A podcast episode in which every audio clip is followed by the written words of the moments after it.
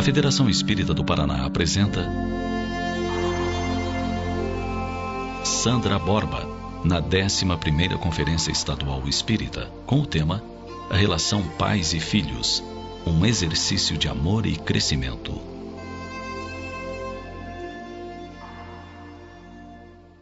Prezados amigos, estimados irmãos, nossos votos inicialmente de muita paz.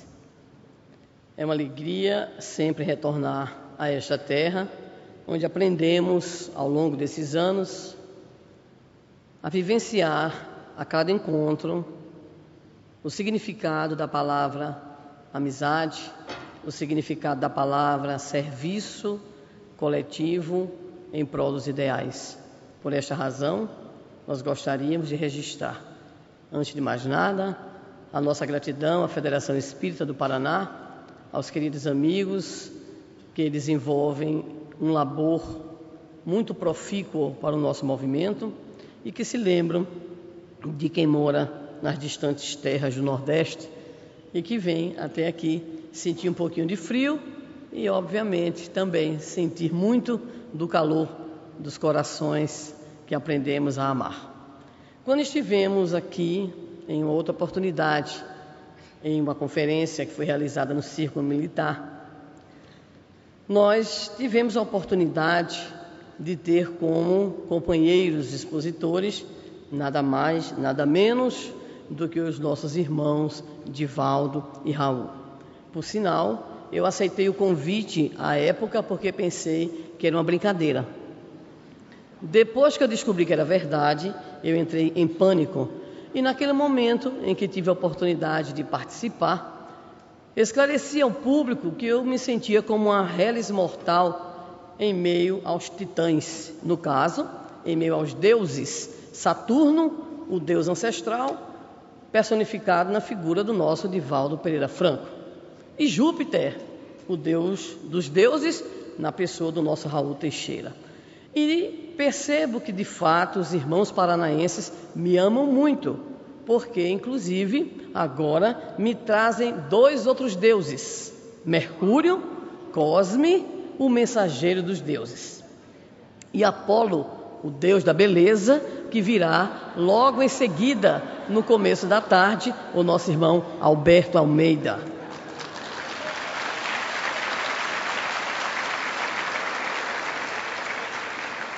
Eu então só tive uma salvação, é apelar para a deusa Minerva, para ver se ela me socorre nesse dia.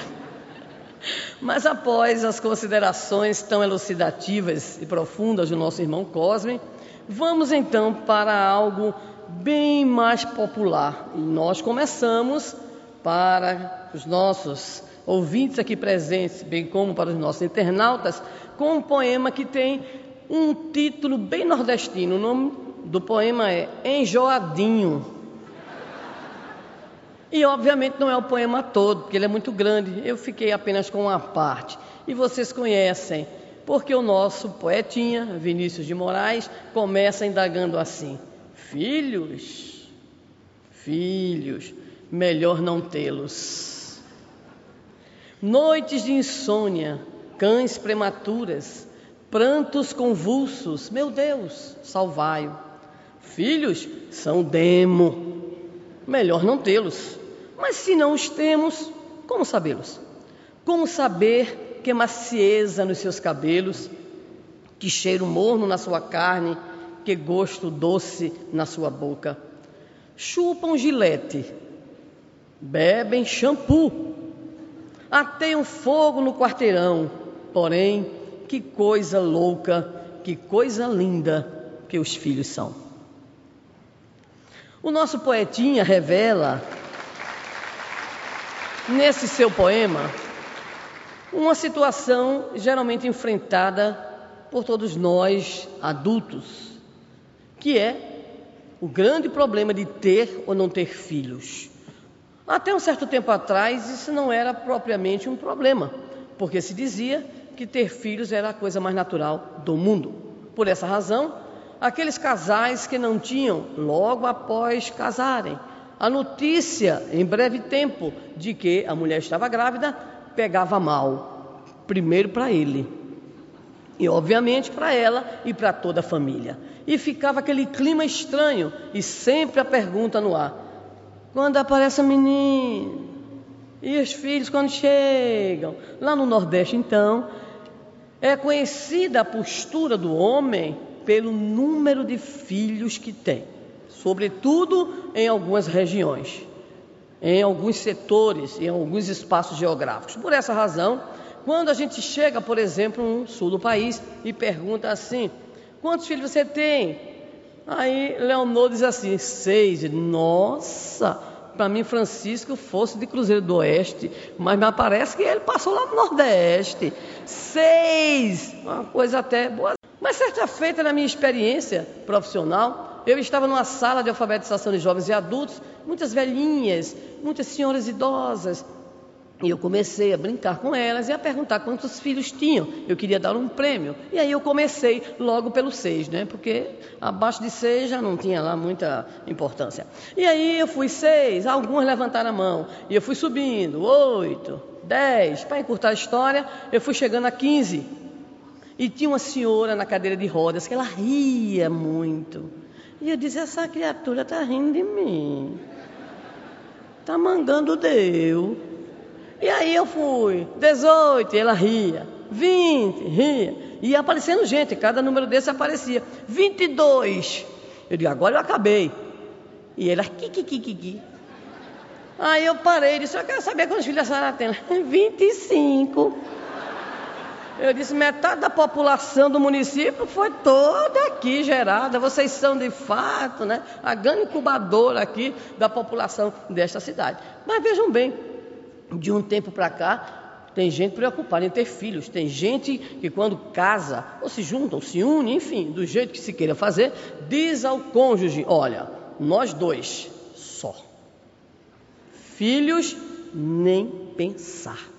Então, quando o nosso poetinha apresenta essa preocupação, filhos, filhos, melhor não tê-los, para posteriormente dizer de forma tão graciosa: Porém, que coisa, que coisa louca, que coisa linda que os filhos são. Na verdade, ele assume, na sua condição de homem, que o melhor é ter filhos. Mas o grande problema é exatamente este: ter filhos implica uma mudança na chamada relação conjugal. Enquanto estão os dois, tudo aparentemente bem, nada de novo no front da guerra conjugal. Mas quando se diz assim, ah, vai chegar daqui a certo tempo alguém, um ser que vai tirar as noites de sono, um ser sobre o qual você deverá exercer uma influência positiva, um ser que atingirá partes sensíveis do corpo da mulher pela transformação física e do homem, principalmente o bolso, então a família entra em polvorosa, ou seja, os cônjuges começam a ficar preocupados. Mas aí de modo geral, quando as pessoas têm uma certa tranquilidade em relação à temática, não problematizam, elas acham até bonitinho ter filhos. E não tem nada mais interessante do que a gente vê, por exemplo, em filas de supermercado, em corredores de lojas, o homem, principalmente, portando nos braços a sua cria. Ele fica empolgadíssimo. É só você olhar, pai de primeira viagem pai de primeira viagem ostenta o filho ou a filha como se fosse um troféu. E ele anda, faz aquela pose toda, né? Que é para todo mundo observar e perceber que ele exerce a progenitura, que ele se perpetuará através do filho. Por essa razão, recebi inúmeros e-mails por ocasião do Dia Internacional da Mulher e um me chamou a atenção porque era assim: homem, nossa, quem será que escreveu isso daí? Fui ver. E ali estava uma mensagem de alguém que escrevia mais ou menos assim, com ilustrações. Homem, quando você veio ao mundo, você veio através de uma mulher. Quando você precisou comer, você se alimentou nos seios da mulher. Quando você quis andar, foram as mãos de uma mulher que o ajudaram. Quando você necessitou balbuciar e aprender a linguagem, foi a mulher que lhe ensinou.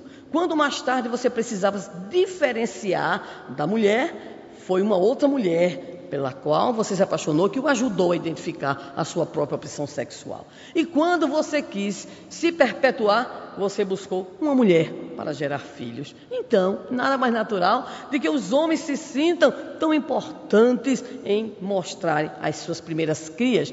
Lá pelo terceiro, a coisa já não fica lá muito animada, né? Porque é um no braço, um puxando pela mão e outro derrubando as coisas da loja, e aí, de repente, né, a coisa já não fica mais tão feliz. Mas, de modo geral, é assim. Então, o que de fato nós percebemos é que a chegada da chamada criança, do bebê, dos filhos no interior de uma relação conjugal é algo extremamente grave. É tão grave que espíritos como Emmanuel, André Luiz, Joana de Ângeles nos chamam a atenção que este fato novo, ou seja, o fato do filho, isso repercute de modo extremamente forte na própria relação conjugal. Por essa razão, muitos casais além de ficarem felizes com a chegada da prole, também muitos outros entram em crise. O homem diz assim: Você, para a mulher, não olha mais para mim. Você não me liga. Você só liga para ele, para o bebê. No meio da noite, eis que o bebezinho chora. Porque é só o que sabe fazer. E a mamãe vai e a depender dela, a depender da relação, ela olha para ele, dá aquela catucada famosa, diz assim: a noite é com você, vai lá. E aí ele vai. E a vida conjugal, ela começa a ter mudanças. Posteriormente, também com outros filhos, nós vamos ter uma série de desdobramentos nas chamadas relações né, familiares. Aparece a figura da tia, e aparece a figura do irmãozinho, e aparece uma outra figura extremamente grave, que é a, figura da avó. Eu não sei o porquê dessa risada quando eu falei avó. Eu acho que é uma meia-culpa já de vocês. É riso nervoso. Porque diz que quando a avó ela se aproxima do neto, ela esquece que foi mãe esquece que foi repressora e assume a condição de vó. E assumindo a condição de vó, ela entra numa crise profunda de abestalhamento. O neto faz o que quer. E algumas chegam ao cúmulo de dizer assim: na minha casa, neto pinta, borda e desenha e faz o que quer. Ou seja, ela esquece que foi mãe. E como mãe não se portava desse jeito. E ainda existe um jargão que afirma: vó e vô podem tudo, inclusive estragar os meninos, né? Inclusive deseducar, inclusive fazer todos os gostos, inclusive disputar o próprio neto com os pais e inclusive, em função da vida moderna, tirá-los para viver com eles. E aí o problema se instala. Mas vejam bem, quando nós falamos em família, até agora está parecendo que é uma família maravilhosa. Tudo bem, mas acontece que essa instituição, ela tem passado, sobretudo nas duas, três últimas décadas, por uma fase extremamente difícil, uma fase de crise. Porque se família era uma ideia interessante, era uma instituição que, apesar de seus atavismos, se apresentava de fato como a grande base da sociedade, ali estabelecendo determinados valores, estabelecendo normas de conduta, jogando para a sociedade pessoas que estavam comprometidas com aqueles mesmos códigos de valores, mas provavelmente dos anos 60, os anos dourados, os anos 70, Revolução Feminista, os anos 80, globalização, parece que a gente chegou aos anos 90 e ao terceiro milênio com graves problemas para entender aquilo que se chama família. Logo, quando a gente encontra uma pessoa com a qual a gente é, não se encontrou há algum tempo, a gente tem medo de perguntar pela esposa ou pelo esposo. A gente encontra, inclusive entre nós, os espíritas, a gente encontra um irmão que não vê uns cinco anos, três anos, e a gente cadê fulano? Aí ele disse, já era. E você fica com a chamada cara de tacho. Um dia desse, encontrei uma amiga e a chamei pelo sobrenome. E disse, fulana, usando o sobrenome. Ela disse, ex. E eu já me encolhi. Então a gente começa a ter a primeira dificuldade é saber se as pessoas continuam casadas com a mesma pessoa. Quando as pessoas me encontram, um dia desse uma perguntou assim: Você ainda está com o Assis? Eu disse: Mas é claro, eu vou perder uma oportunidade dessa de evoluir. Eu vou perder, vou perder uma oportunidade de ter casado com o Chico de Assis que me aguenta, porque não é fácil, né? É, me aguentar não é moleza, tem que ter santidade mesmo. Então, eu brinquei. Isso foi, aconteceu um mês passado, uma pessoa que não via há muito tempo. E eu fico achando estranho, pessoalmente, esse tipo de coisa, mas é a nossa realidade. Muito bem. Mas aí tem outro problema. É que essa família, além da problemática dos cônjuges, ainda tem a outra problemática, que é exatamente a problemática dos filhos. Quando nós nos encontramos, temos o hábito de perguntar pelos nossos filhos. Então, como é que vai fulano? Ah, aquela tua menina, aquele teu menino. E raras são as vezes que a gente não encontra algum companheiro, alguma companheira nos dizer: "Ah, pois é. Estamos na luta. Estamos nas bênçãos. Ah, estamos nas provas, estamos investindo e assim por diante, revelando que de fato o problema da família não se restringe exatamente à questão da relação conjugal, mas também em relação à problemática da chamada prole. Mas isso se deve, obviamente, a problemas que não são só problemas imediatos, não são só problemas de agora. Nós não podemos imaginar que a família do passado não teve nenhum tipo de dificuldade, que a família patriarcal, inclusive há uma suspeita de que né, a conferência ia ser assim, só com os quatro homens, família patriarcal. Mas aí depois alguém disse, é muito homem numa conferência só. Aí alguém disse, chega, chama uma mulher.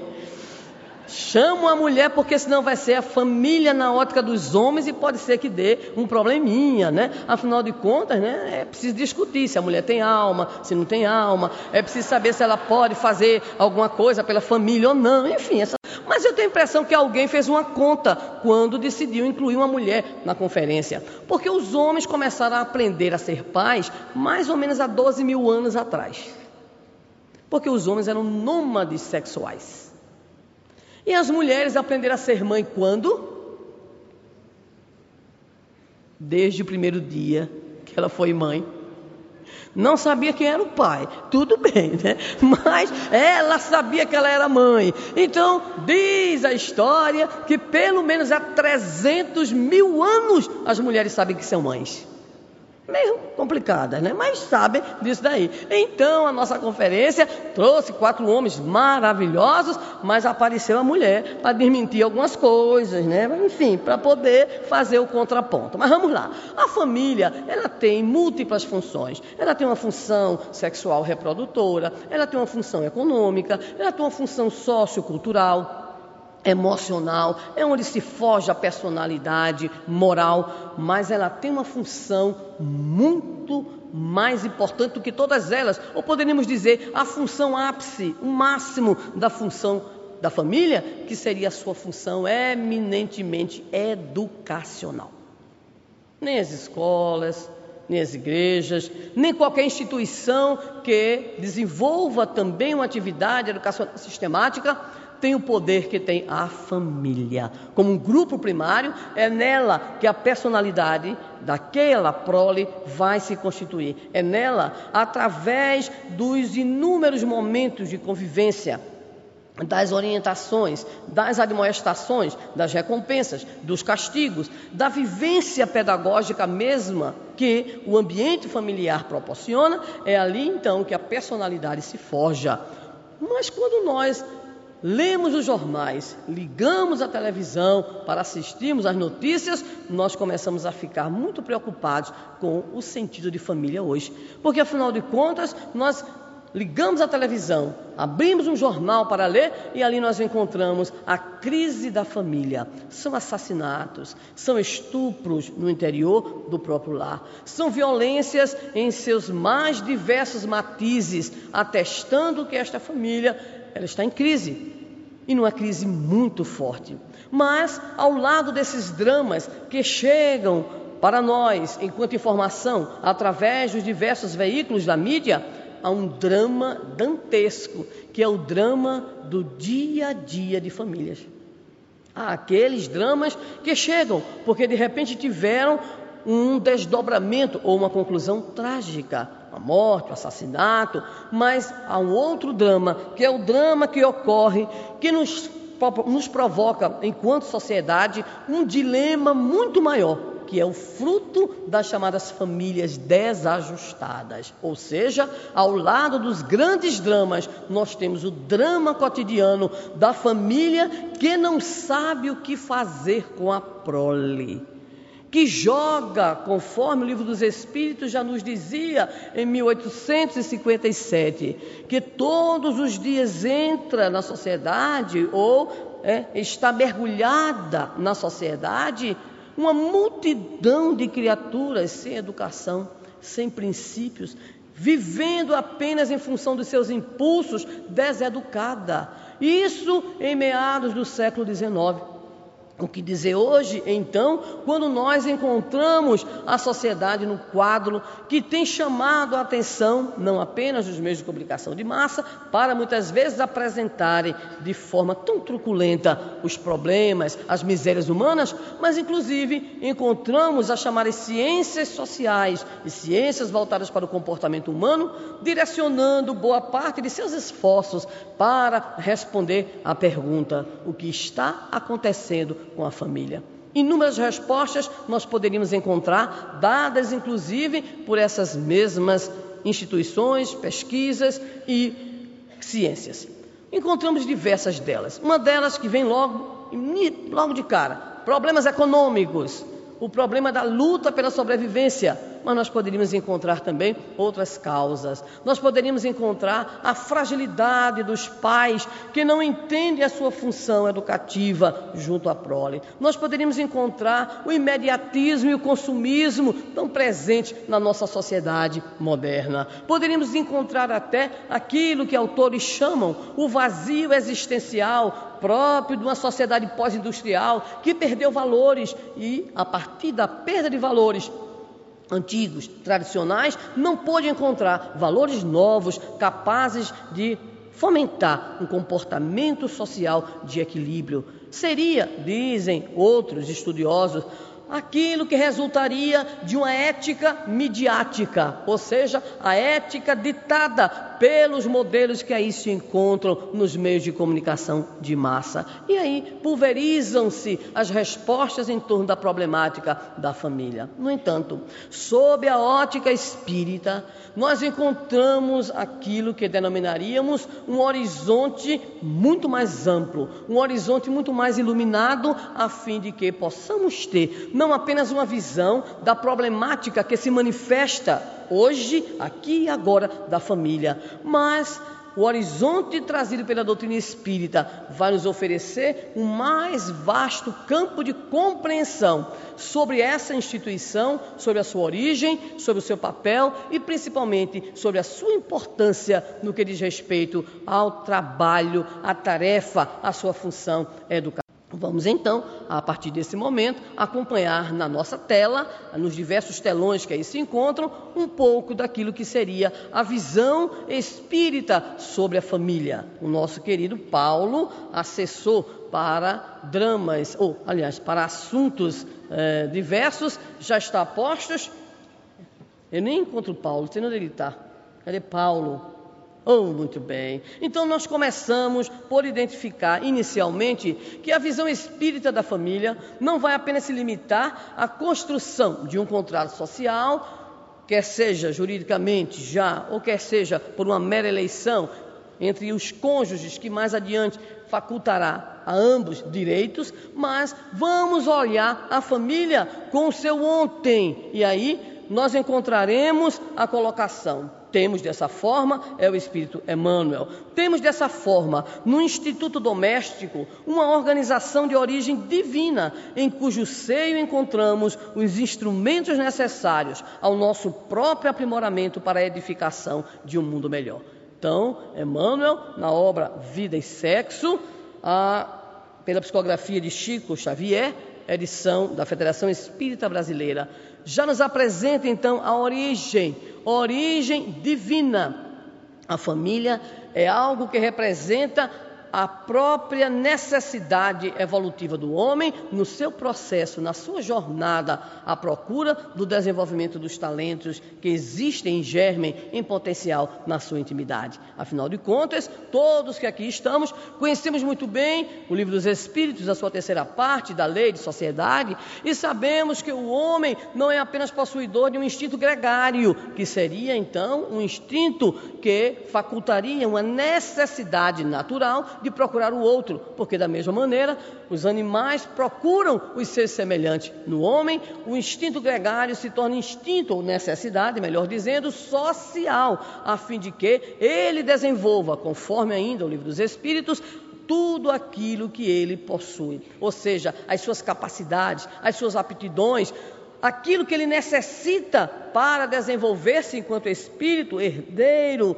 daquele patrimônio que Deus nos confiou, que é a nossa própria evolução e felicidade, ele precisa da vida em sociedade. Mas essa vida em sociedade, ela não pode ser tão dispersa, ela não pode ser tão fluida. É preciso que esses laços sejam laços mais fortes, porque afinal de contas, são na são da família os laços mais fortes que podem de fato oportunizar a todos nós espíritos as condições de vivência, as condições de experimentarmos o dia a dia, o cotidiano, as rotinas, aprendemos a estar juntos, aprendemos a chorar juntos, aprendemos a rir juntos, aprendemos a ter projetos comuns. É isso que nos aproxima uns dos outros, porque os laços sociais, eles encontram nos laços familiares o caminho para o seu próprio fortalecimento. Mais adiante, nos diz ainda o Espírito Emmanuel na nossa próxima lâmina. De todos os institutos sociais, chega Paulo, existentes na terra, a família é o mais importante do ponto de vista dos alicerces morais que regem a vida. Então a família não é apenas importante porque aglutina, não é só importante pela sua função econômica, pela sua função reguladora, sexualmente falando, pela sua função cultural, pela inserção da chamada geração nova na sociedade, pela linguagem, pela socialização de hábitos, costumes, costumes, modos, mas é principalmente, nos diz Emmanuel, o Instituto da Terra, onde nós poderemos estar trabalhando, construindo os alicerces morais que regem a vida. A escola fará muito, mas o lar fará muito mais. As universidades poderão formar grandes profissionais, mas será no interior do lar, na vivência dia a dia das experiências com os pais, que ali se erguerá a personalidade não apenas do cidadão, no sentido de, de um compromisso com o ser melhor na sociedade, mas é ali também que se construirá a personalidade livre e responsável, a personalidade ética sobre a qual o nosso prezado Cosme falava. Mas nós vamos encontrar na obra Adolescência e Vida, da autoria espiritual de Joana de Ângeles, pela mediunidade sempre lúcida e elucidativa do nosso Divaldo Pereira Franco, uma interessante visão em que ela nos fala de dois tipos de família. Vamos para a próxima lâmina e então nós teremos a primeira visão da chamada família benção. Vamos ver a benção. Vamos ver quem se encaixa. Vamos lá. Família bênção. A família, pois, um grupo que caminha oferecendo mútuo amparo, revezando-se aqui na terra e no, e no além, uns na carne, outros em espírito. A classificação é de Joana de Anjos. Ela fala em família bênção. Mas o texto é do nosso prezado Hermínio Corrêa de Miranda, no livro Candeias da Noite Escura, edição da FEB. Eu adoro essa visão de família do nosso Hermínio. Olha que coisa linda. A família é um grupo que caminha, oferecendo mútuo amparo, revezando-se aqui na terra e no além, uns na carne, outros em espírito. É um vai e vem, mano. Eu estou aqui e me apego aos que estão lá. Quando eu for para lá, outros descem para cá. E a gente fica na gangorra. Ora desce, ora sobe, ora desce, ora sobe. E isso vai fortalecendo, porque se o grupo é de mútuo amparo, nós não só temos mentores espirituais, guias espirituais, benfeitores espirituais, nós temos também espíritos familiares amigos. Então, quando desencarna alguém na nossa família e a gente abre a boca e diz assim: Perdi meu pai. Aí não conhece espiritismo mesmo, não. Ainda vai conhecer. Perdi minha mãe. Está perdido mesmo porque não conseguiu entender que ninguém se perde, todo mundo está achado, e que a família, e aí vem o Evangelho segundo o Espiritismo nos indicando, nos orientando, a parentela espiritual, ela pré-existe ao berço, existe na nossa experiência e pós-existe, ou seja, ela continua em função dos laços de amorosidade que vão sendo então consolidados. Talvez nós possamos dizer, é muito difícil a família dessa. É verdade. É verdade é Vero. Eu conheço uma, lá em Natal. É uma beleza. Pai, mãe e três filhas. Eu nunca vi um enganchado, enganchado, tradução, ligação profunda. Eu tenho que usar algumas traduções, meu presidente. É por isso que eu tenho que fazer esse asterisco. Muito bem. Então, é um enganchado, é um grude. Conhece grude? Grude, grude, cola, é um amor, é um amor roxo, tudo enganchadinho. Linda a relação, uma família das mais lindas que nós conhecemos. Mas aí quando começou o casamento das filhas, começou a ter problema. Mas aquele núcleo é uma beleza, é uma família bênção mesmo. Nós sempre admiramos esses companheiros que conhecemos lá na nossa região. No entanto, nós sabemos que a coisa não é sempre assim. E agora nós vamos conhecer o que Joana nos fala, outro tipo de família. Vamos lá, Paulinho. Família provação. Eu não vou perguntar aqui quem tem. Por medo, obviamente, né, de que a maior parte levante a mão. Então vamos lá.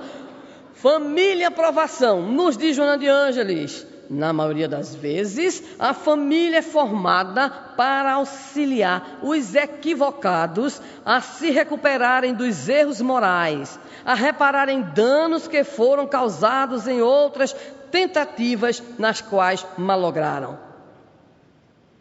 Caiu a ficha? Que silêncio foi esse? Plugou? Conectou o chip? É isso mesmo. Família aprovação. No mundo de expiação e provas, família bênção deve ser uma raridade. Agora, família aprovação é em banda de lata. Faz tudo. Faz tudo. Ou seja, nós constituímos a família pela eleição afetiva e nem sempre nós encontramos a alma gêmea de minha alma. A gente encontra a algema. Ah, e algema é aquelas poderosas, de aço inoxidável. Não tem jeito de você se libertar. E tem uns que acham também a alma que geme e ronca, né? Geme e ronca. Então, muitos chegam ao casamento naquilo que Emmanuel chama um, um suave encantamento, a gente diria assim, uma obsessão bem suave, bem light, né? E nos diz Emmanuel em vida e sexo, enquanto o barco está ali no porto seguro, é aquele enlevo. Mas quando o navio dos cônjuges parte para o mar alto, não é moleza não. É Titanic, é tsunami, é maremoto. Né? E aí o príncipe vira sapo e a princesa vira bruxa. Mas acontece que essa é a nossa necessidade evolutiva. Nós precisamos nos reencontrar. Os espíritos são muito amorosos, mas muito elucidativos. André Luiz, Emmanuel, Joana de Ângeles são muito claros. Eles não deixam nenhuma brechinha para a gente encontrar os sonhos e devaneios. Eles nos falam que nós nos consociamos em casamento, qualquer que seja a sua forma, por necessidades de evolução. São criaturas que se acumpliciaram no passado. Imagine, né? São espíritos que se agrediram, que vitimaram um ao outro, e não só muitas vezes um ao outro, mas a toda uma coletividade. E aí reencarnamos com essa necessidade do outro. A gente conhece aquela criatura e a gente diz assim: não é possível que eu vou me casar com essa desgraça, não é possível. Essa mulher é uma peste, essa mulher é terrível, mas ele diz assim: eu não consigo viver sem ela. Não consegue, meu filho, é o sentimento de culpa. Olha para ela e não vê a peste inicialmente. Inicialmente ele só percebe a necessidade de ali estar com aquela criatura. Ela olha para ele, ele é horrível, machista, grosso, é uma coisa, igual aquela lixa, aquela lixa de 30 para ferro, horrível.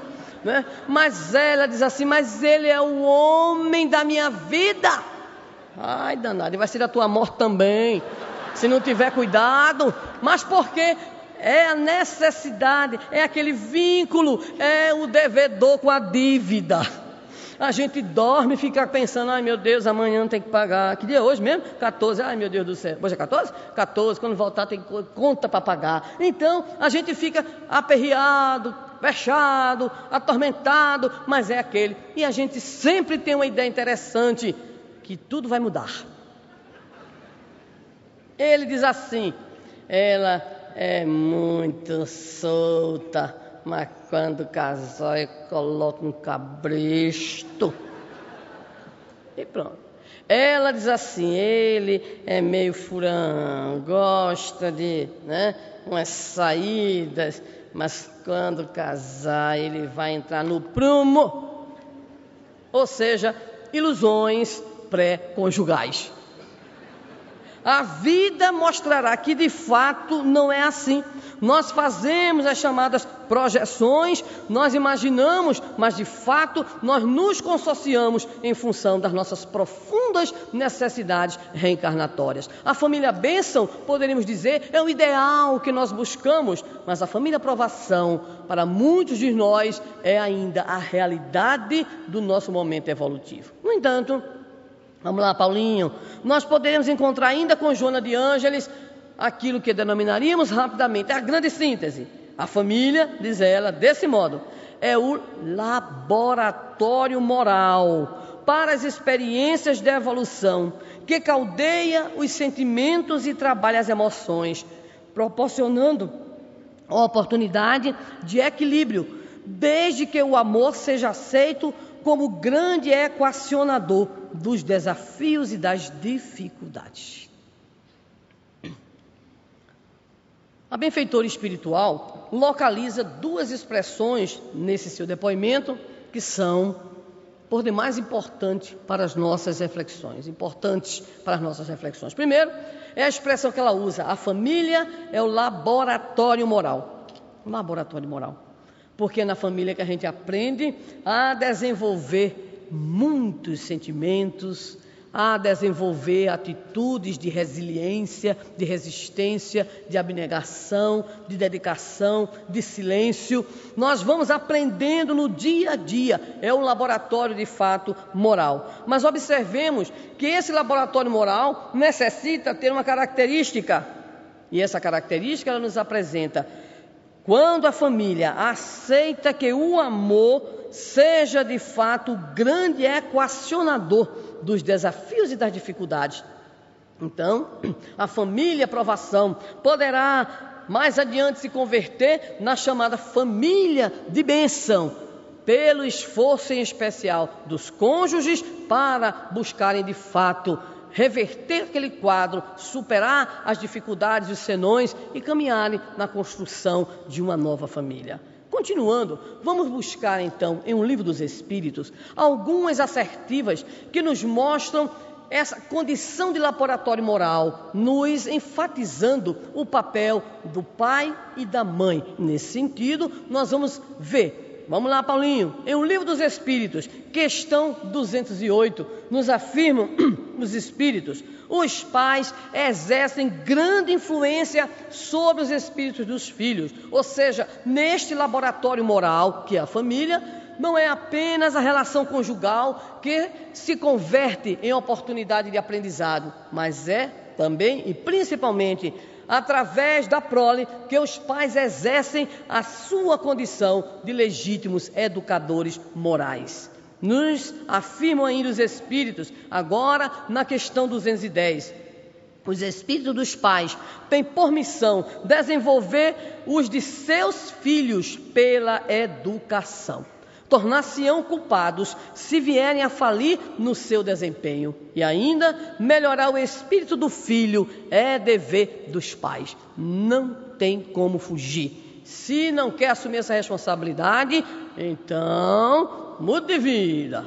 Então não entra né, na jogada, porque na hora que o filho aparece, ele é para sempre. Tem ex-sogra, tem ex-chefe, tem ex-mulher, mas ex-filho não tem. Não existe. Quando a gente desencarnar, a gente vai estar aperreado ainda com os danados aqui. Ah, meu Deus do céu. A gente fica preocupado. Está aí o grande livro, a extraordinária obra, Libertação, de André Luiz, Mediunidade Chico Xavier. A nossa Matilde, durante séculos preocupada com a figura de Gregório, seu filho, porque filho é para. Mas continuando, vamos ainda com o livro dos Espíritos ver agora na questão 385, uma questão extraordinária para a nossa reflexão. Vamos lá, Paulinho.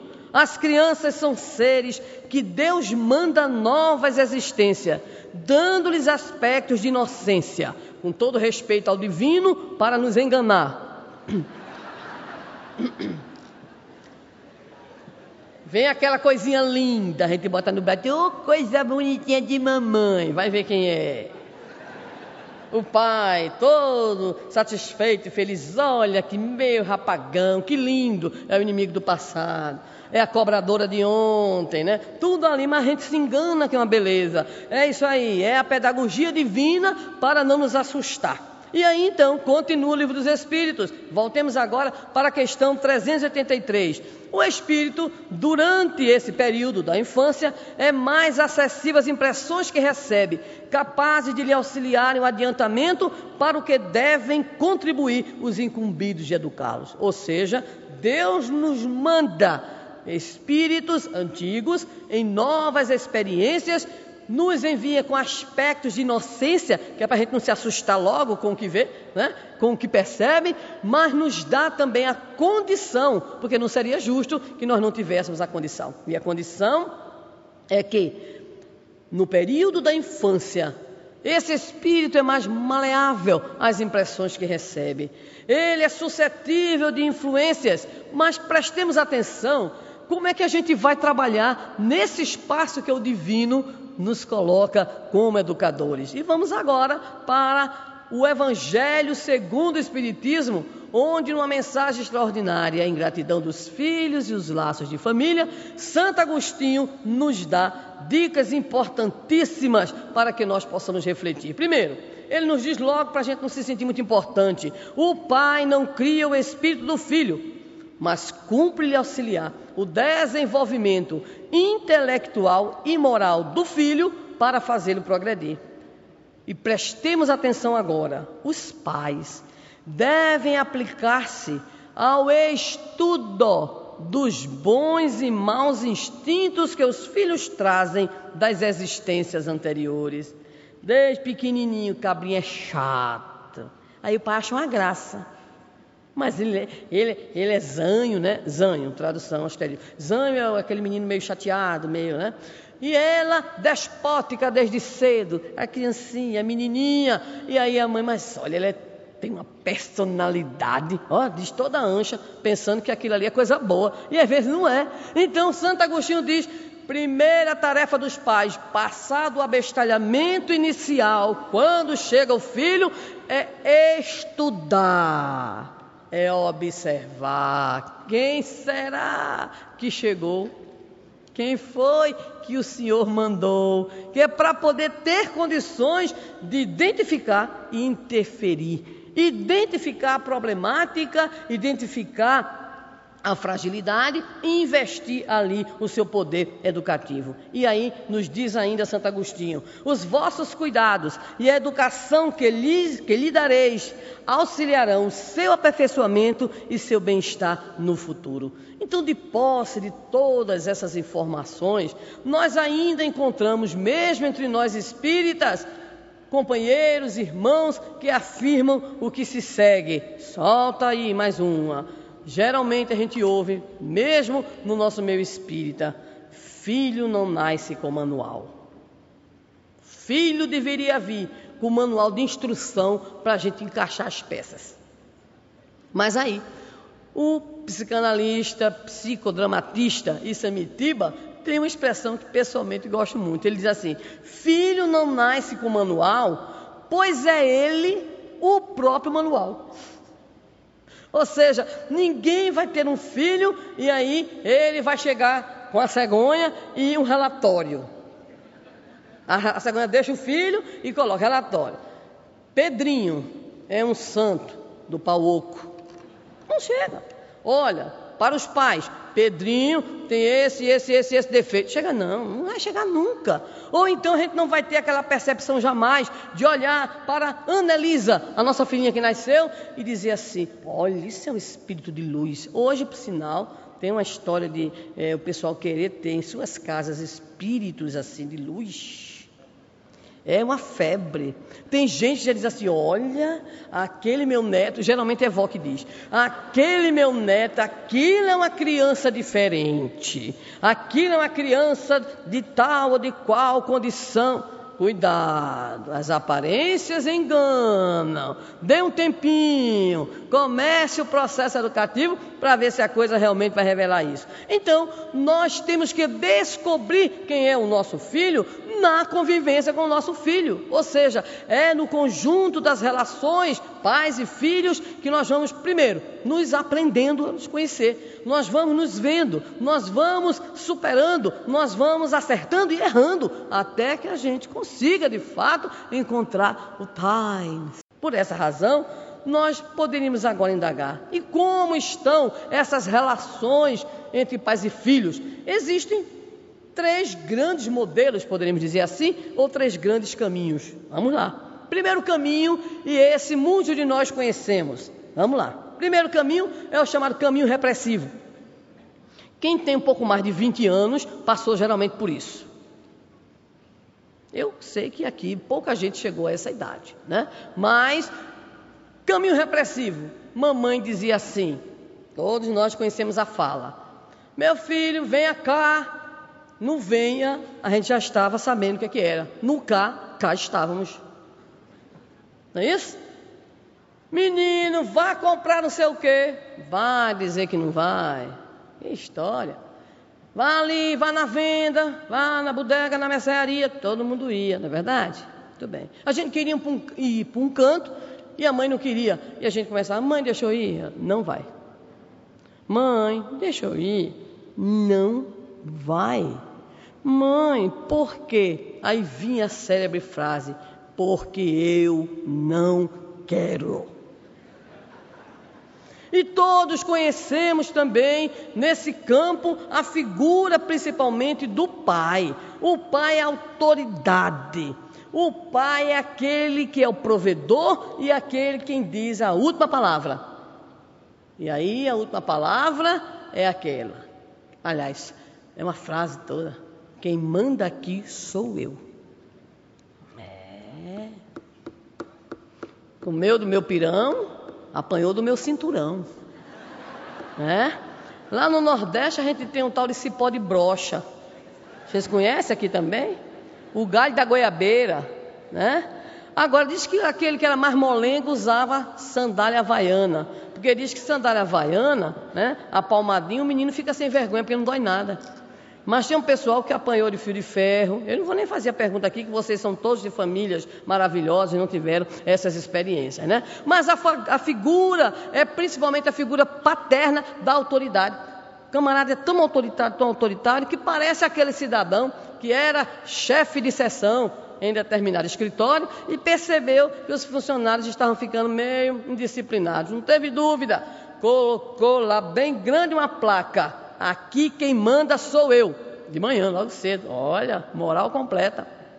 Quando foi à tarde, depois do almoço, ele chegou, tinha um bilhetinho na frase, na faixa lá pendurada. O bilhetinho, feito pelos funcionários, dizia assim: Sua esposa ligou e pede que devolva a placa dela. Era. Era a figura do machão, o mandão. Então o caminho repressivo, ele está calcado numa ideia, que é educar é bater, educar é cessear, educar é modelar de acordo com a forma de pai e de mãe. E todo mundo conhece a expressão, escreveu, não leu? Minha gente, e é, é isso mesmo. Escreveu, não leu, o pau comeu. Ou seja, não tinha conversa. No máximo, tinha a figura materna, vocês sabem, né? Mulher sempre jeitosa, né? E aí as mulheres é que tentavam suavizar um pouquinho, mas o sistema repressivo. Então, a grande maioria de nós que aqui está presente foi educada de forma repressiva. Era a vontade do pai. Porque o pressuposto é uma filosofia de educação estranha, de que naturalmente a criança é leviana, naturalmente a criança não tem condições de decidir, naturalmente o jovem é rebelde e naturalmente os pais têm que agir com força, com determinação, a fim de que eles possam dar a forma e, obviamente, às vezes o menino, a menina, o adolescente, o jovem entravam na forma somente para não perturbar. E logo que engrossava o pescoço, pulavam fora da forma. Ou seja, é um caminho baseado principalmente na construção de máscaras sociais. O nosso Cosme, na sua fala, abordava a preocupação de Kardec, exposta na página que ele comentou da revista Espírita. Então a família diz assim: olha, ou você se comporta bem, ou então você. E aí vem três pontinhos: é a ameaça, é a recompensa e muito mais, é a punição em função do não atendimento ao desejo de pai e de mãe. Mas existe um outro caminho. Esse outro caminho é o chamado caminho permissivo. O caminho permissivo, ele se baseia principalmente no caráter de apoio aos filhos, os pais, muitos que foram, inclusive, vítimas do chamado caminho repressivo, se prometeram a si próprios o quê? Quando eu tiver meus filhos, eu não farei isso. Ah, ainda complicou a história. Por quê? Porque o caminho permissivo é o outro lado da história, é o outro lado para onde a vara verga. E de repente os que a amorosidade, que o carinho, que o apoio que eles dão aos filhos, é ali que está a base da obediência. Engano. Porque muitas vezes os filhos podem acreditar tranquilamente na afetividade dos pais, mas isso não significa que eles mudem de atitude interior. Muitas vezes o que ocorre é mais uma vez a máscara social para obter determinadas vantagens. Então, nem o caminho da repressão através daquilo que diríamos uma violência psicológica, mas também do outro lado, a permissividade com a crença ingênua de que bastará a afetividade dos pais para corrigir os filhos, aí também nós estamos incorrendo em uma visão equivocada a respeito das relações entre pais e filhos e principalmente do sentido educacional que essas relações devem ter. Muito bem. Obviamente que entendemos que em certo momento é preciso ser repressivo.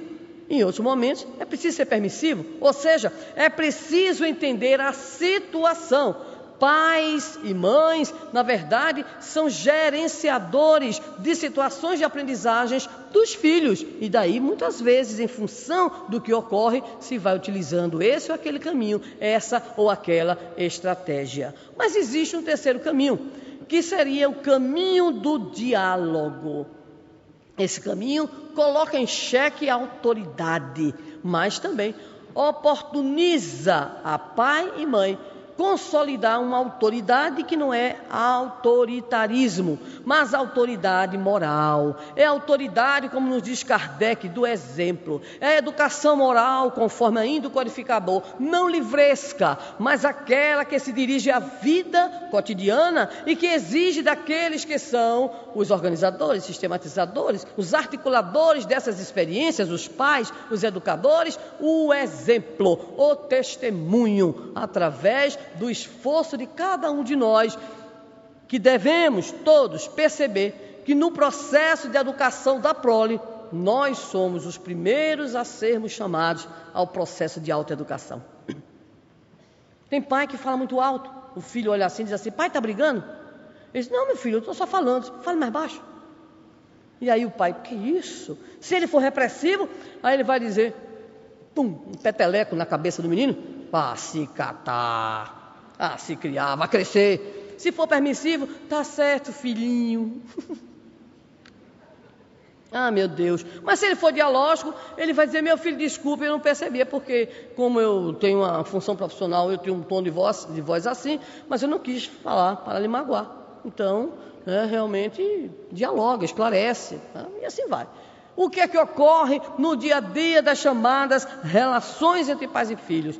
É que nós não temos tempo para definir, marido e mulher, aquilo que poderíamos denominar o caminho dialógico dessas relações, nos movendo em função do dia a dia, das exigências da sociedade, das exigências da sobrevivência, da pouca exigência que às vezes nós temos em relação a nós mesmos enquanto pais. Porque hoje, graça uma indiferença e essa indiferença tem se tornado muito pública, inclusive.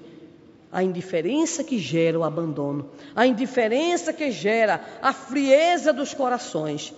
Pais que não conseguem sequer se encontrar com os filhos, filhos que se comunicam com os pais via MSN, ou então bilhetinhos, pais que não têm tempo para os filhos porque precisam dar os seus tempos, os seus horários, as múltiplas atividades. E aí, nós encontramos a problemática dos chamados órfãos de pais vivos. Hoje, sem dúvida, sem dúvida alguma, um dos maiores problemas da nossa sociedade e da nossa juventude. A juventude que se, de repente se apresenta revoltada, rebelde e vai encontrar nos apelos que estão presentes na sociedade momentos de conversa, momentos de comunicação. E nesses momentos de conversa, de comunicação com seus pares, com outras pessoas, com ídolos, nós muitas vezes, sem querer, precipitamos esses filhos num processo de interação, de integração, de ausculta daqueles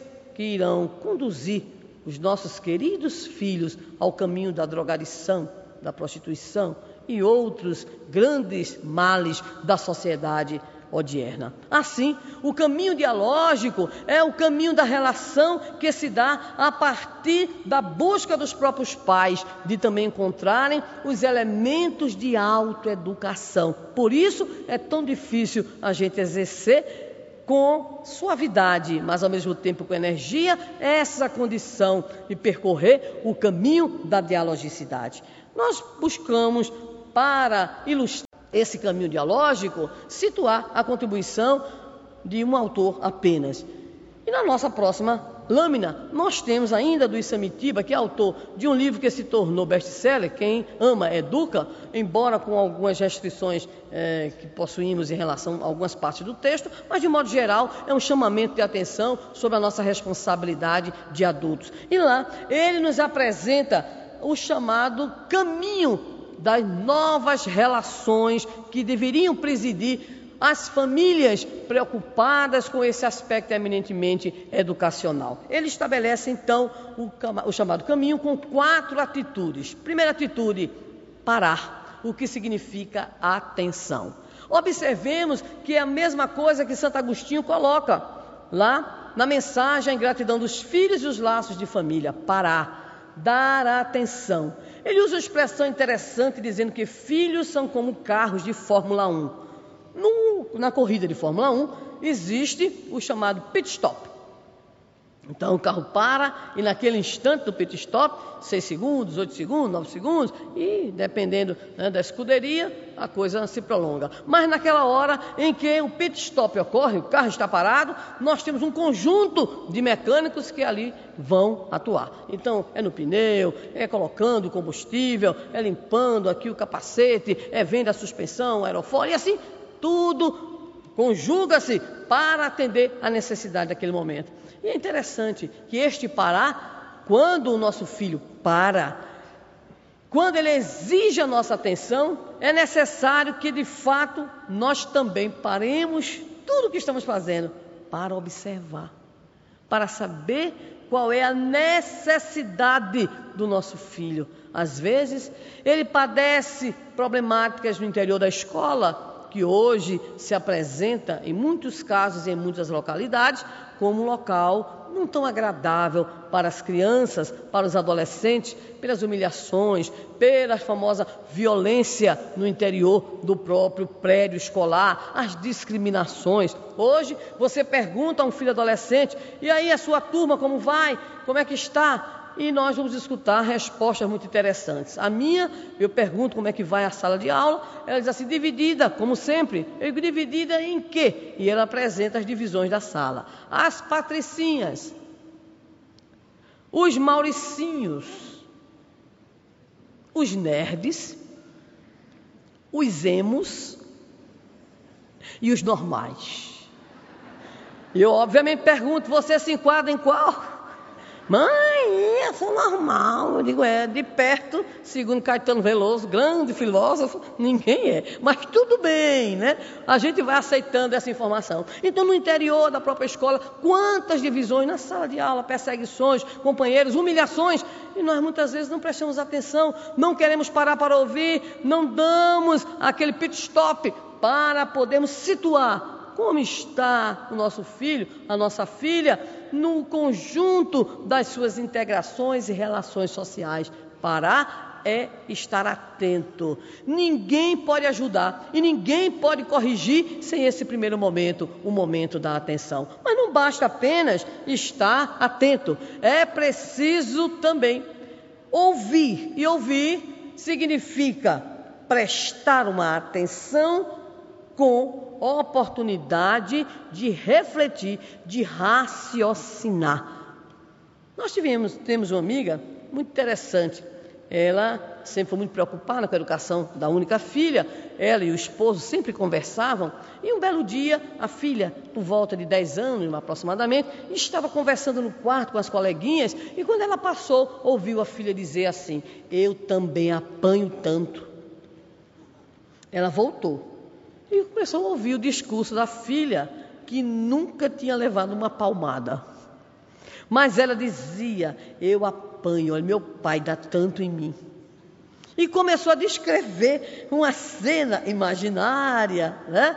E aí começou a falar que a mãe também batia, que ela ficava com ronchas. E a mãe pasma, ouvindo aquele depoimento que não tinha nenhuma razão de ser, para depois chamar a pequenina e perguntar: Mas por que você disse aquilo? E ela retrucou para a mãe: É que todas as minhas amiguinhas apanhavam. Então eu achei que eu também devia dizer que apanhava. E a mãe perguntou: e precisava dizer com aqueles detalhes?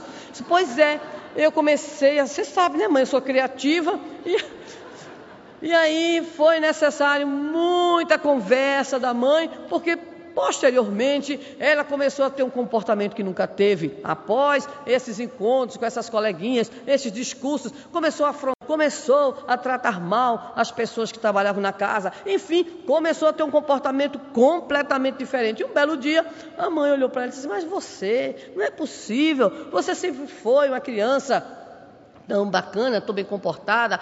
Pois é, eu estou assim. E continuou agressiva. E um belo dia a mãe decidiu, como é, estudiosa que era, psicóloga, educadora, disse assim: olha, eu vou fazer o seguinte com você, eu vou dar umas tapas. Eu vou lhe dar uns supapos. Ela, mãe, e a mãe pegou realmente e fez aquilo que se chama palmada pedagógica. Nem leu Emanuel, porque não era espírita, era evangelho na mão e na outra. Mas ela decidiu aplicar uma, uma espancadinha, né? de leve. E aí então ela foi, nunca tinha acontecido, chorou, se descabelou, entrou em depressão infantil e depois disse à mãe: Mãe, eu acho que eu queria apanhar mesmo. Porque agora eu descobri que não é bom, não quero mais não.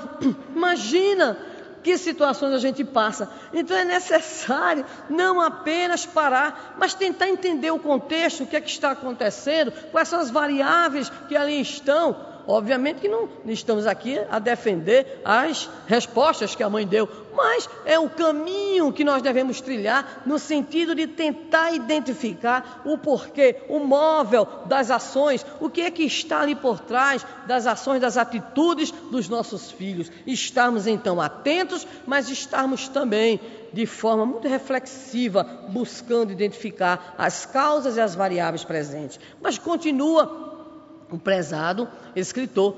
Existe algo também que precisamos ter enquanto atitude para uma relação pais e filhos dialógica, seria o olhar. E é interessante que o olhar diz respeito à nossa intuição. Filhos geralmente dizem que mãe é um bicho complicado. Né? Ele entra em casa, a mãe pergunta: tudo bem? Vai tudo bem. A mãe olha, parece que é médium. Olha, como é que é, menino? Menino, pare aqui, olhe para mim. Não, mãe, não sei o que, não sei o que. Meu filho, deixa eu olhar para você. E tem uns que morrem de medo de olhar de mãe, né? Diz, mãe, o que foi? Que é que tá, já está vendo o quê? E você sabe que mãe vê mesmo, porque ela vê além do que está estampado, além do que está posto, porque é o campo da intuição. Muitas vezes ele ou ela nos apresenta um amiguinho, um colega, e a mãe diz assim: Não gostei dessa pessoa. E ele, a depender de quem é, diz: Lá vem você querendo CPF de identidade, árvore genealógica, do meu amigo, da minha amiga, mas é porque pai e mãe tem isso mesmo, não é só mãe, não, pai também tem. Então, a intuição, às vezes nós não conseguimos perceber com a razão, mas conseguimos perceber pelo campo intuitivo pela condição emocional, pela vibração espiritual, enfim, a gente consegue fazer essas leituras. Por isso, muitas vezes, as mães dizem assim aos filhos: cuidado com Fulaninho. Desde coisa, mãe. Cuidado com Cicraninha. Desde coisa, mãe. E daqui a algum tempo, mas mãe, como é que você sabia? E a mãe dirá: Eu não sabia, eu senti porque é o campo exatamente da intuição. Então, parar, ouvir, olhar. Agora chegamos ao quarto verbo e à quarta atitude, que é exatamente pensar principalmente quando nós somos chamados a opinar, quando nós somos chamados a orientar, quando nós somos chamados a dizer algo aos nossos filhos, é preciso pensar, é preciso estar atento e forte, é preciso refletir sobre o que se vai dizer, porque se há uma coisa que não volta, além do tempo que não volta, é a palavra dita. E naquela hora, muitas vezes, que a gente diz, no fogo da emoção, sem o equilíbrio necessário, a gente diz coisas que jamais serão esquecidas. Através da palavra, nós vamos construindo desde cedo no nosso filho o que os autores chamam de autoconceito. Quando você diz ao filho: Você é meu tesouro, eu sou o tesouro. Você é meu anjo, eu sou um anjo. Você é um menino bom, sou um menino bom. Ele vai segundo prezado escritor, autor, Bakhtin, internalizando. Os professores aqui sabem perfeitamente o que estamos dizendo.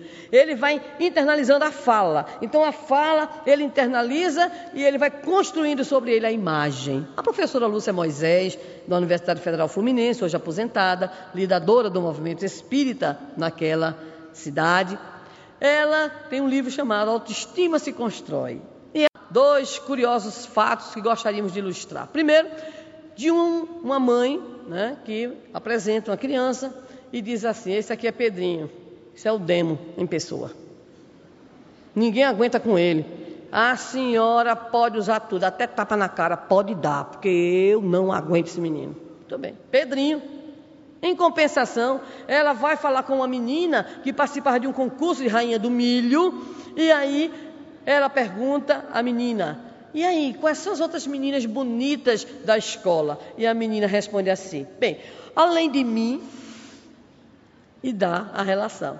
E a Lúcia faz o contraponto dessas duas situações. A menina, ela diz assim: Eu sou bonita, por isso eu sou candidata à rainha do milho, tá? Com autoconceito e autoestima né, lá em cima. Mas o Pedrinho, com três meses de aula, ninguém suportava. Pedrinho pulava na sala e gritava assim: Eu sou o demo, ninguém pode comigo, porque internalizou a fala. Então, olha a importância importância da fala, o que a gente diz. Então, através do autoconceito, que é essa autoimagem que está sendo construída, pais e todos aqueles que estão ali em volta da criança, estão, na verdade, lhe proporcionando definições, estão lhe proporcionando conceitos sobre a criança. E a criança vai então internalizando. A partir daí, ela vai desenvolvendo também a autoestima, que é a valoração que fazemos do autoconceito. É verdade que tem uns que têm uma autoestima, mas tão alta, que se subir no ego e pular é suicídio. Mas tem uns não, qualquer problema, qualquer dificuldade, está lá para baixo. E nós todos que temos filhos adolescentes, sabemos da necessidade de estarmos permanentemente trabalhando o autoconceito, a aceitação do corpo, por exemplo, que é uma coisa tão difícil para muitos adolescentes, pelas exigências dos chamados padrões da moda.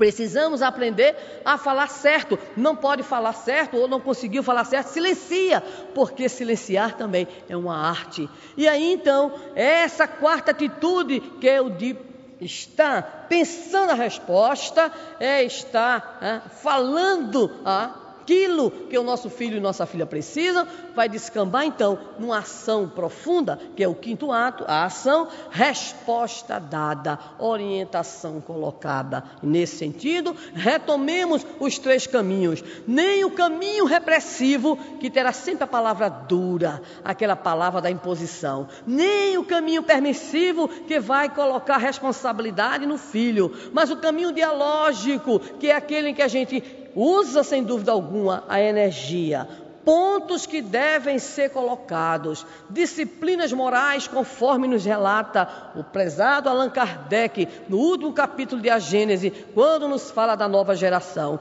Hábitos que precisamos formar, de ordem, de previdência, respeito por tudo que é respeitável, disciplinas morais, mas tudo isso a partir dessa possibilidade da conversa, do diálogo. Muitas vezes nós precisamos ficar assistindo noites adentro, filmes. Muitas vezes nós precisamos abrir mão de determinado compromisso profissional. Muitas vezes nós vamos precisar abrir mão de determinados interesses nossos para dedicarmos aos nossos filhos, especialmente na adolescência, o momento do diálogo porque é necessário que nós criemos, o que é espantoso dizer isso hoje, mas que nós criemos ou voltemos a criar espaços de convivência social no interior da família. A família não se encontra. Se encontra à mesa muitas vezes, depois não se encontra mais. Se encontra para dar boa noite, se encontra para dar bom dia.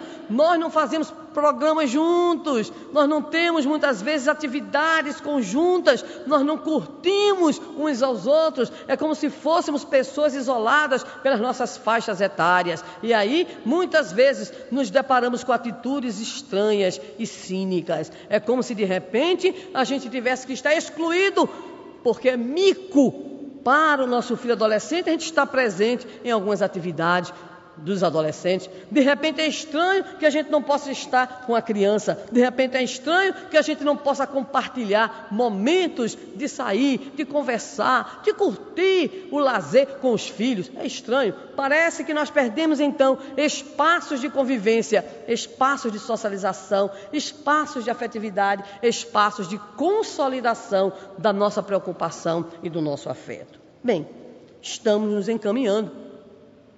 Estamos encaminhando para o final, lembrando aos nossos queridos amigos e irmãos que essas cinco atitudes são da autoria do nosso prezado escritor Isamitiba e que nós procuramos trazer, colocando ou floreando ou inserindo combinações de outros autores, de pensadores preocupados com a questão educacional. Nos lembramos nesse momento de que o grande educador suíço, Pestalozzi, mestre do nosso Allan Kardec, nos falava de algo extremamente relevante nas relações pais e filhos. E ele mesmo fez uma espécie de meia-culpa, revelando-se frágil nesse sentido. Ele nos fala do chamado amor vidente.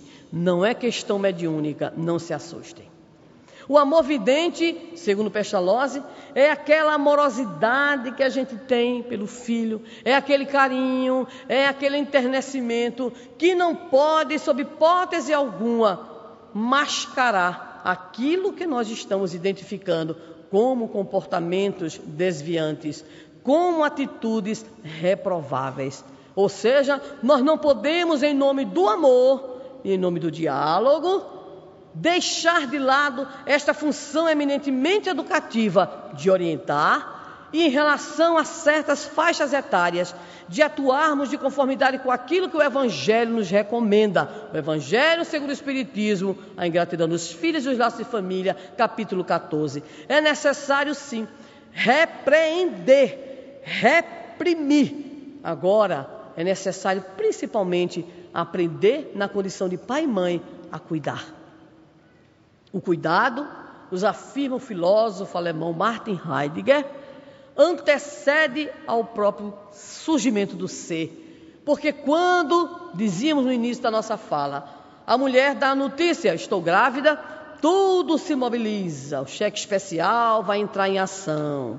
O ambiente físico se transforma, há toda uma mobilização para esperar aquele que chega. Por essa razão, precede a tudo o cuidado que nós começamos a ter em relação àquele que chega. Ter o amor vidente na concepção pestalozziana é não apenas cuidar do amor no sentido da entrega e do afeto, é ter a capacidade, como dizia Santo Agostinho, de estudar, de ver, de perceber, de ter a cuidade mental, de ter a cuidade intelectual, de perceber o comportamento distoante, de perceber que ali se encontra um espírito que tem o seu ontem, que traz de suas encarnações pretéritas viciações, que traz comprometimentos e que o momento em que aquele ser se encontra conosco, na condição de filhos, é porque Deus permitiu essa nova existência,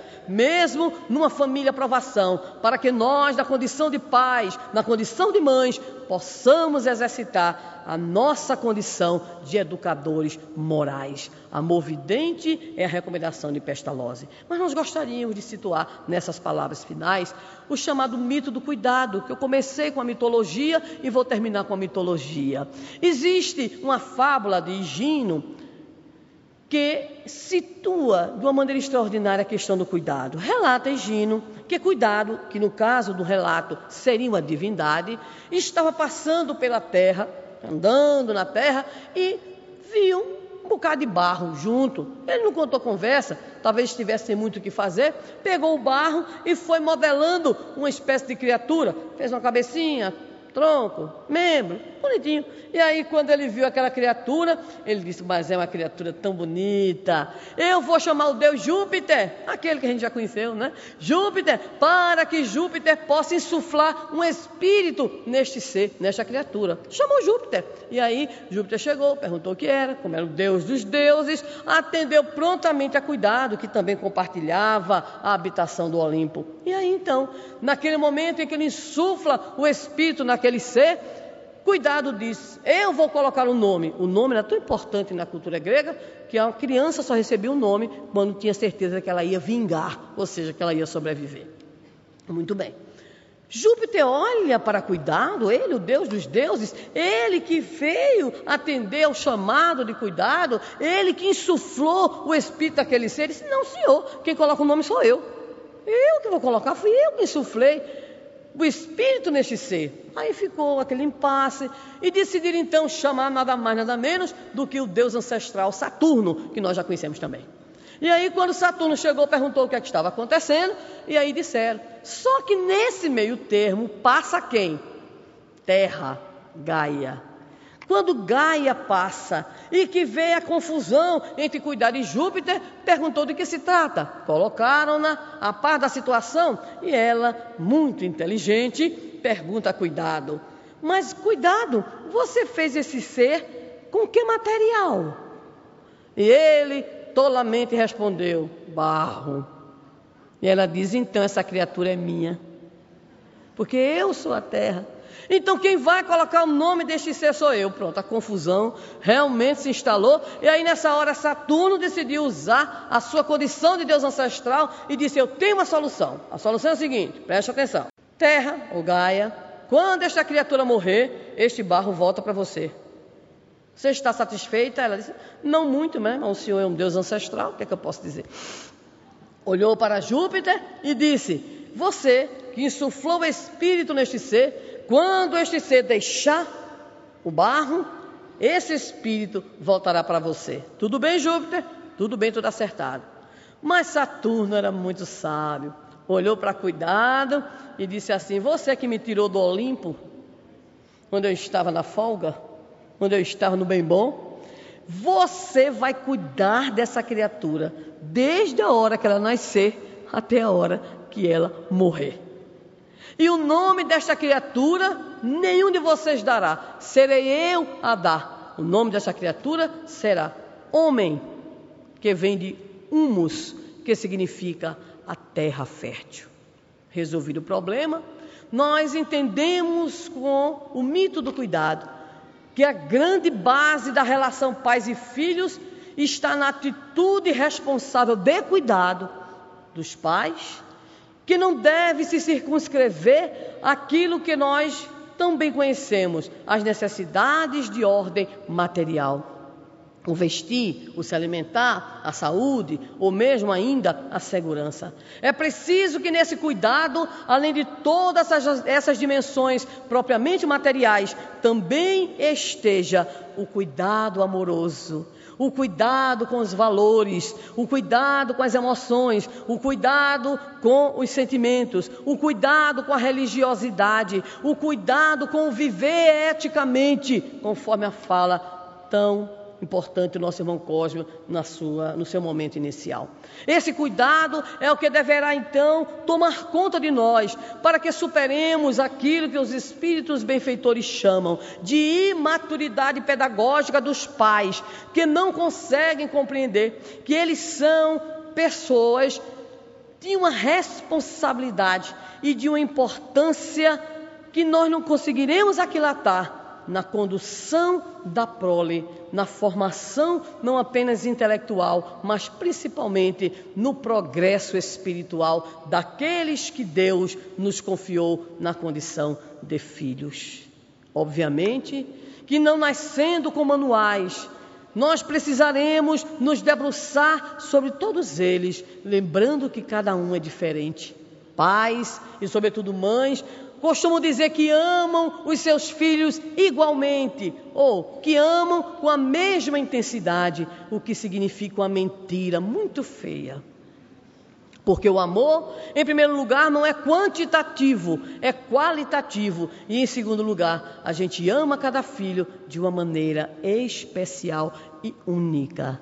Cada filho, pois, é único, é original. E nós deveremos entender que há uma espécie de educação de civilidade, de modos, de costumes, que é natural que ela seja a mesma para os nossos filhos. Dois, três, quatro, cinco, seis, vinte e cinco lá em Goianinha. Mas cada um então terá uma maneira de ser cada um apresentará uma maneira muito própria de se manifestar. Para uns, basta um olhar, aquele famoso olhar dez para as duas em que a gente franze o senho e ele já percebe. Enquanto outros você arranca o olho e ele continua do mesmo jeito, porque nem está aí, nem está ligando o que é que você está fazendo. Aquele é mais sensível, diz que não fará, se mostra rebelde, mas fará, conforme a narrativa do Evangelho. E aquele outro sonso vai dizer assim: farei, mas não faz, porque é voluntarioso na sua intimidade. Necessitamos, assim, neste cuidado, cuidar da relação conjugal, porque a vida dos pais, o exemplo, a maneira como se tratam, a maneira como se respeitam, influi decisivamente na própria leitura, visão, educação, internalização dos filhos. Daí a importância de que pai e mãe possam se conjugar num único esforço, que é o esforço da condução responsável daqueles que Deus colocou na condição de filhos. Não temos os filhos que queremos, não temos os filhos que idealizamos. Não é problema. Nós temos os filhos que necessitamos. Não temos os pais que desejamos, não temos o pai ou a mãe com a qual sonhamos, mas nós temos o pai e a mãe que merecemos, como oportunidade de redenção e de liberdade. Retornamos assim ao pensamento da benfeitora Joana de Ângeles. A família é um laboratório moral. E se essa família, a partir da, da, atitude dos seus cônjuges, em de fato escolher o caminho da redenção, do amor, da libertação, da superação, esta família poderá sair da condição de família aprovação para a família de bênçãos a partir de um esforço dos cônjuges e dos próprios filhos também para a construção de uma família melhor, mais equilibrada e de uma sociedade melhor e de uma nova era para a humanidade. Finalmente, lembramos a pergunta que o nosso Santo Agostinho nos apresenta, que é a nossa última imagem. Ele nos pergunta, e é uma pergunta que nós classificamos como uma pergunta crucial: que fizestes do filho confiado à vossa guarda? Esta será a indagação do mais alto em relação a nós. Que fizestes do filho amoroso, carinhoso, ou do filho problemático, ou do filho difícil, ou do filho que enveredou pelo caminho que nós não desejaríamos que ele caminhasse? O que fizestes também pode significar como cuidastes desse filho, como procuraste orientar este filho, com que palavras, com que atitudes, com que carinho. E se nós pudermos dizer ao Senhor, quando Ele nos indagar, que procuramos fazer o melhor de nós, que nos esforçamos para nos educar a nós mesmos para poder educá-los. Se pudermos dizer ao nosso Deus e à nossa consciência que procuramos amar apesar de todas as nossas falhas, que procuramos orientar apesar de todas as dificuldades de compreensão que temos, ele por certo nos atenderá ao coração de pai e de mãe, sabendo que fizemos o possível. No entanto, se mesmo após termos feito tudo aquilo que a nossa consciência cristã e espírita nos apresenta como dever, e ainda assim os nossos filhos buscarem os seus caminhos, trilharem as suas jornadas diferentemente dos valores das metas, dos objetivos superiores que procuramos lhes insuflar na alma, que possamos dizer, conforme Emmanuel nos afirme um consolador, deixemos que a própria vida os ensine. Deixemos que as dificuldades do caminho possam fazer o papel que na nossa amorosidade não conseguirmos realizar. Assim, Queridos amigos e prezados irmãos, entendemos com a doutrina espírita que pais e filhos somos, acima de tudo, espíritos reencarnados com a grande finalidade do reajustamento, do aprimoramento. São papéis.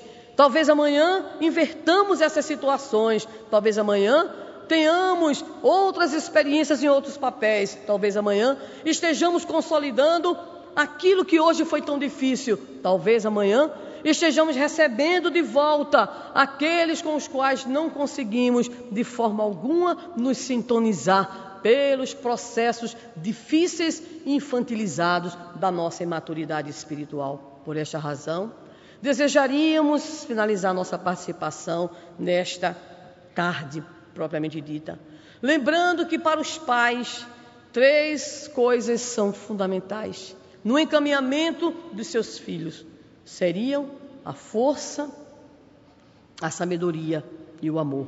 E preferimos então utilizar a oração de Tagore, o livro Gotas de Luz pela Mediunidade, de Divaldo Pereira Franco, quando ele evocando a Deus nosso Pai, lhe diz em prece: Senhor, quando te quero dizer em prece todas as necessidades da minha vida, o verbo emuxé se cala na terra de meu coração, como flores fanadas pelo vento cortante do inverno. Mesmo assim, meu mestre e meu Senhor, eu te suplico forças para encontrar a sabedoria, a sabedoria para vencer a força das minhas paixões e a paixão do amor para ter a força da sabedoria que me faça estar sempre sob a tua vontade.